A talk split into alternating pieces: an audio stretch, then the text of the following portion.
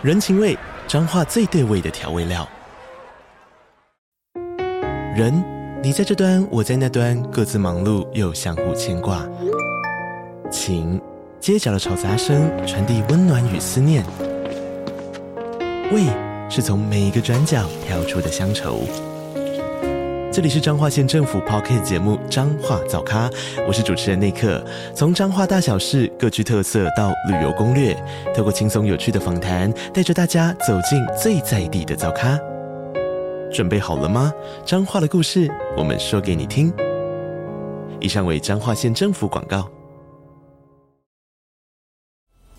你现在收听的节目是《历史下酒菜》。今天的主题是，让我们一起用廉价的正义拯救世界吧。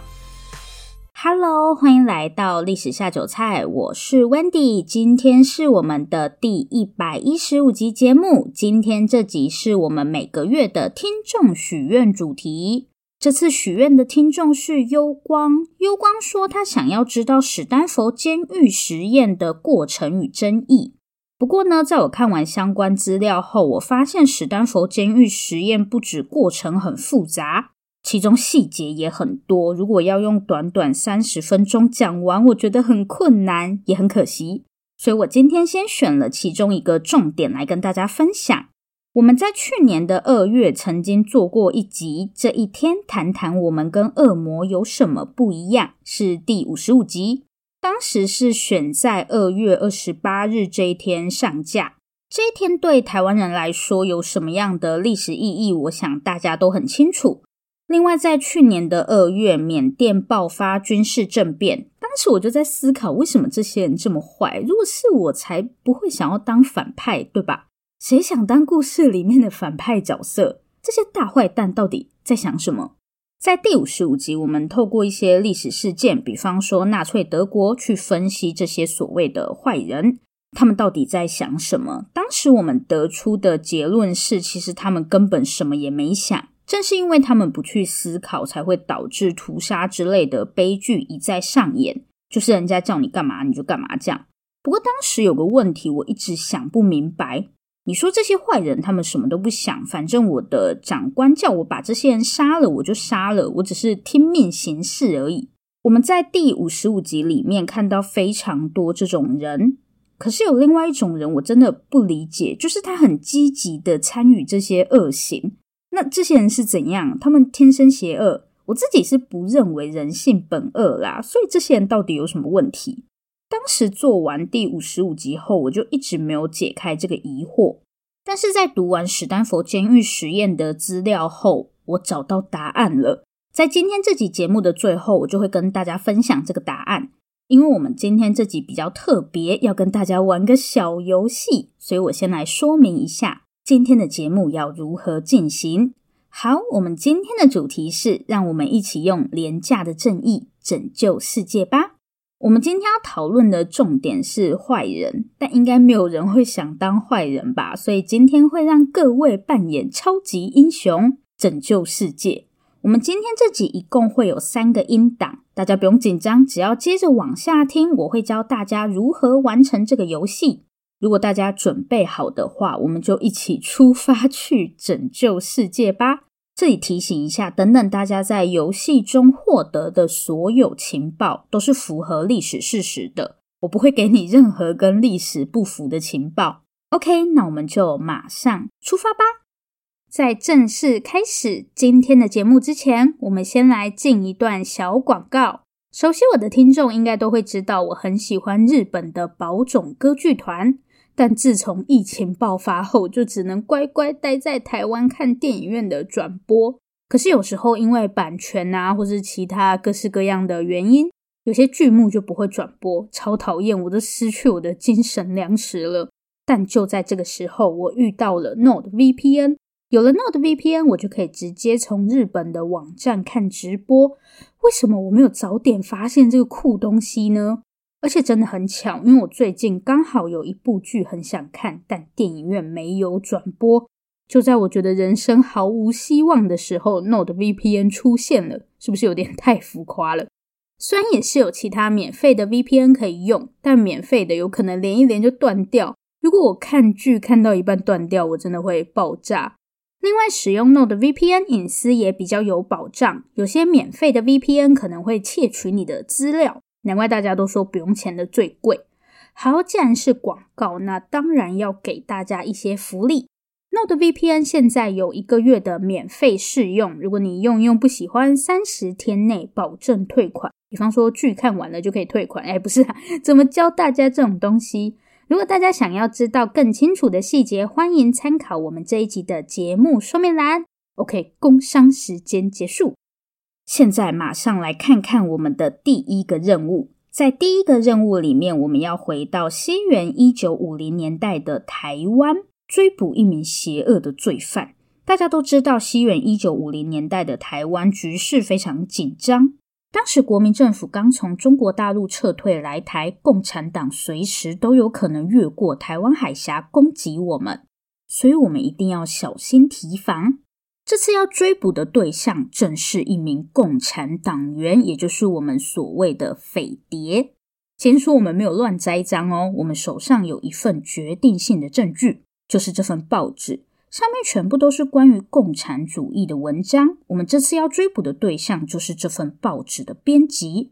我们已经抓了一些人，但这个家伙不知道从哪里提早得到消息，在我们抓他之前就跑了。他这样不是心里有鬼吗？没做亏心事的话，干嘛要跑？但大家不用担心，我们已经成功掌握这个家伙的行踪了，就在这个地方。而且我跟你们说，根据我们掌握的情报，这个地方很有可能就是那些匪谍的大本营。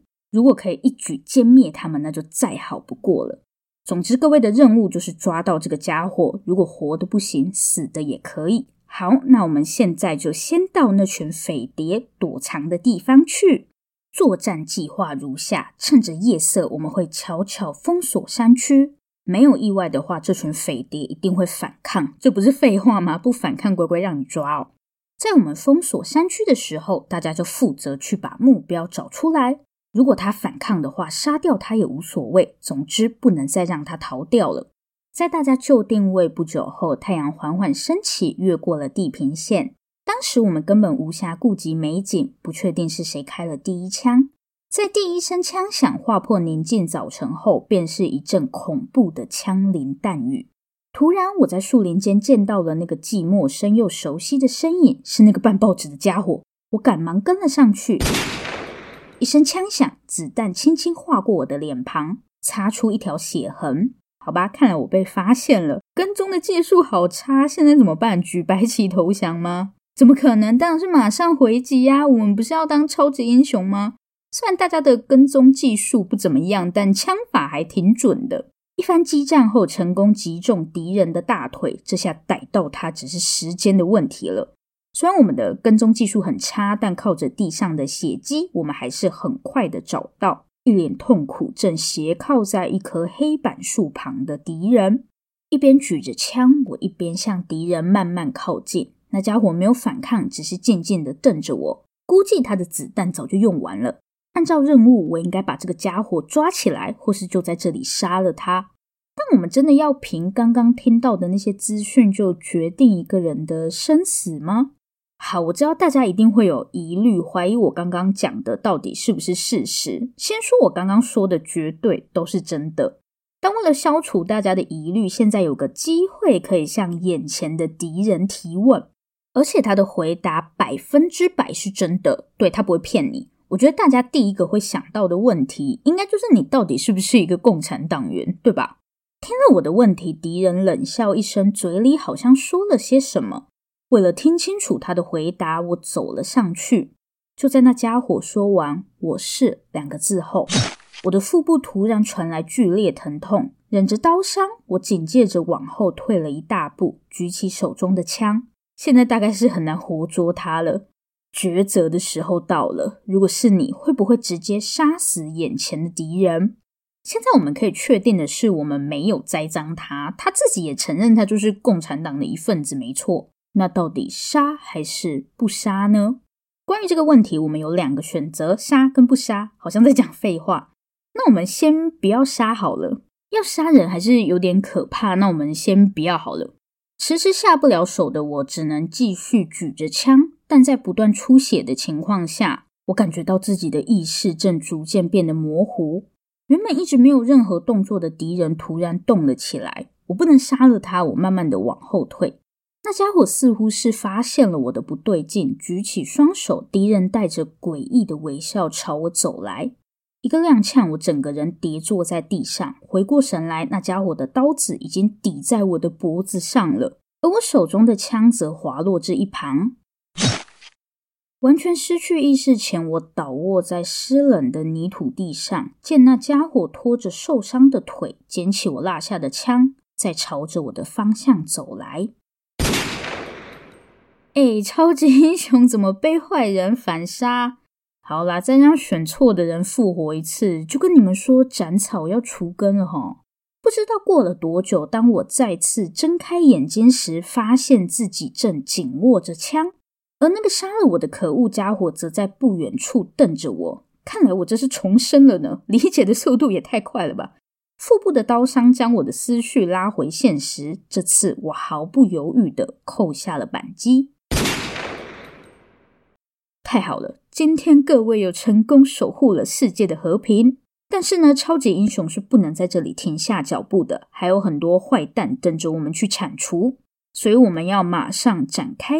第二个任务喽，怎么感觉超级英雄很忙，一直在接案子？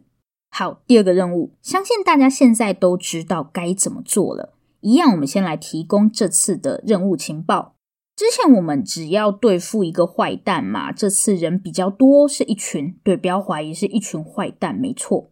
我们接获线报，这些坏蛋正躲在某个村子里。我们这次要搜捕的对象，同样是一群共产党员。但大家不要以为他们跟上次的目标一样，只是办办报纸而已。这些人都是邪恶的罪犯。这群可恶的共产党已经屠杀了超过上万名无辜百姓，而且连小孩都不放过。为了让大家知道这群坏蛋做了哪些坏事，我来列举给你们听。西元一九六零年，这群共产党员企图抢劫一间寺庙，居然连寺庙都敢抢，是不怕遭天谴吗？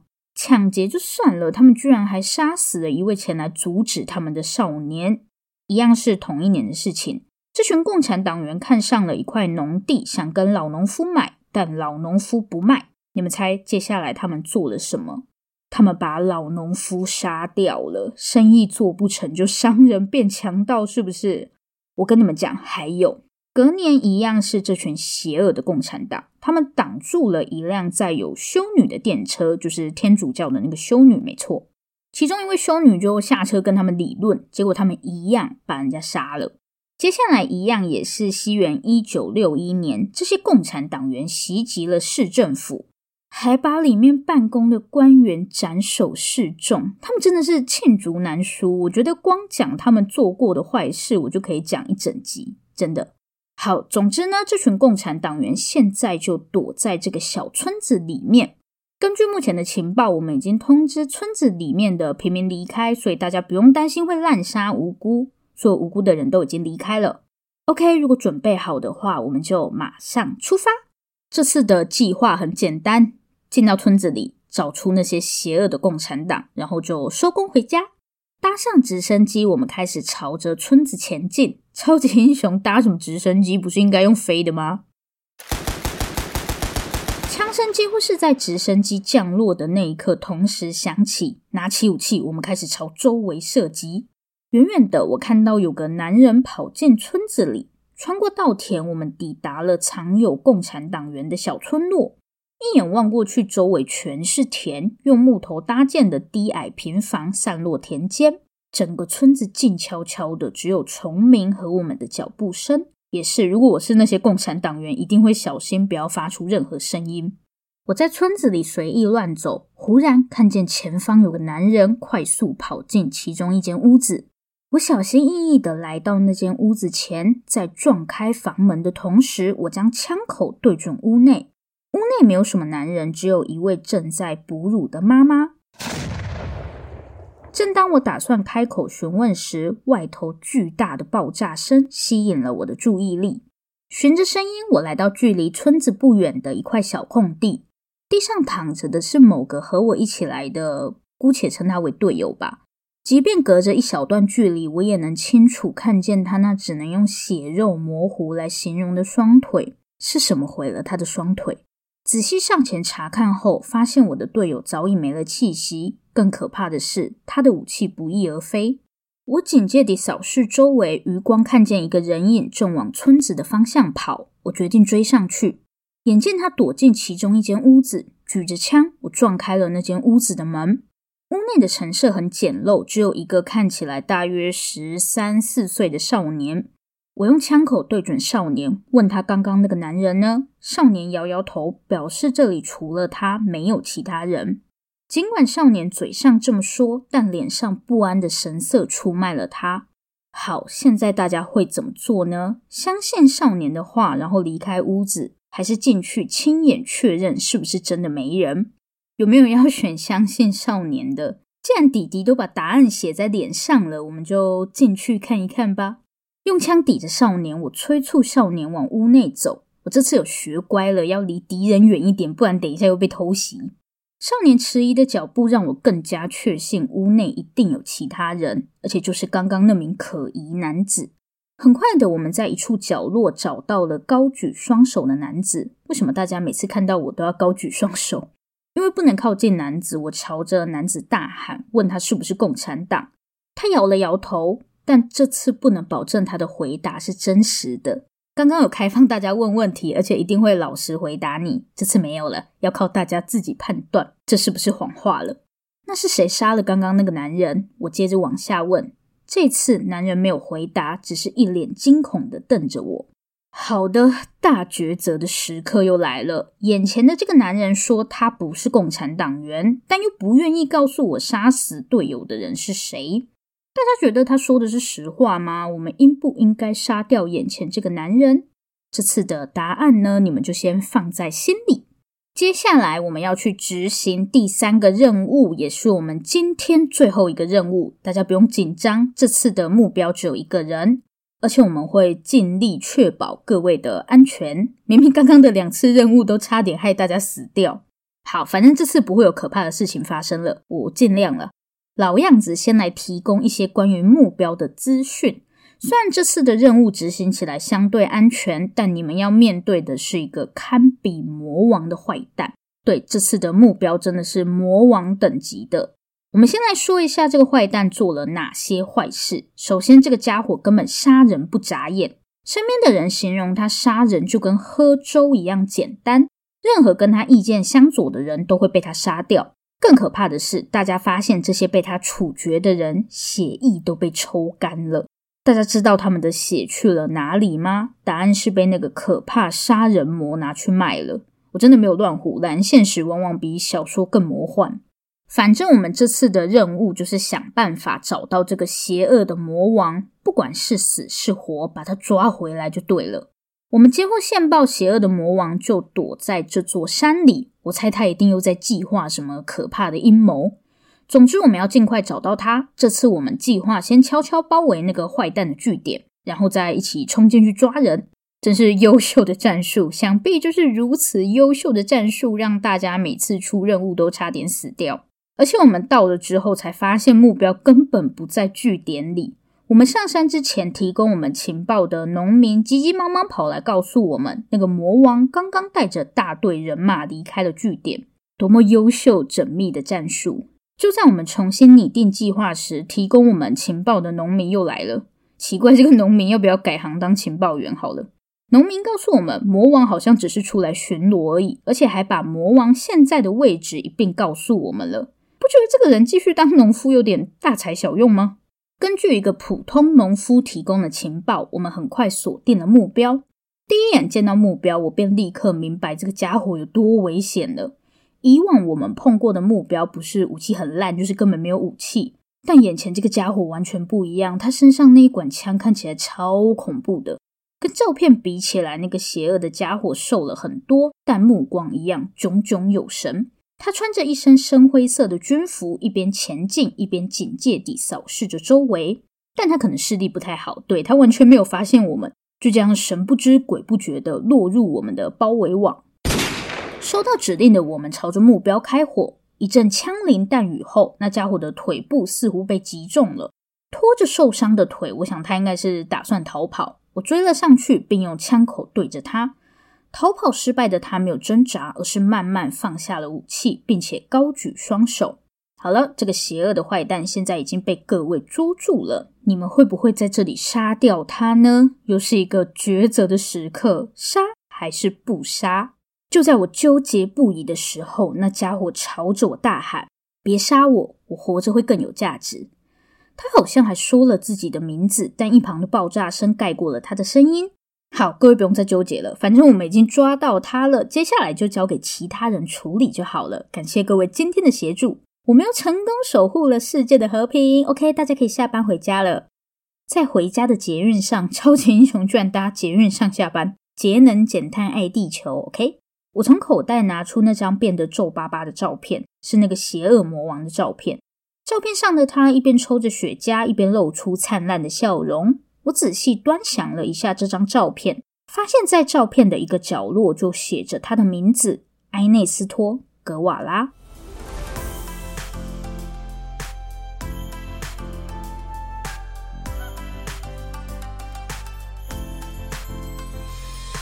好，大家辛苦了，一次完成三个任务应该很累吧？相信大家都还记得我们的第二个任务，记不记得我们在一栋房子内发现了一个可疑男子？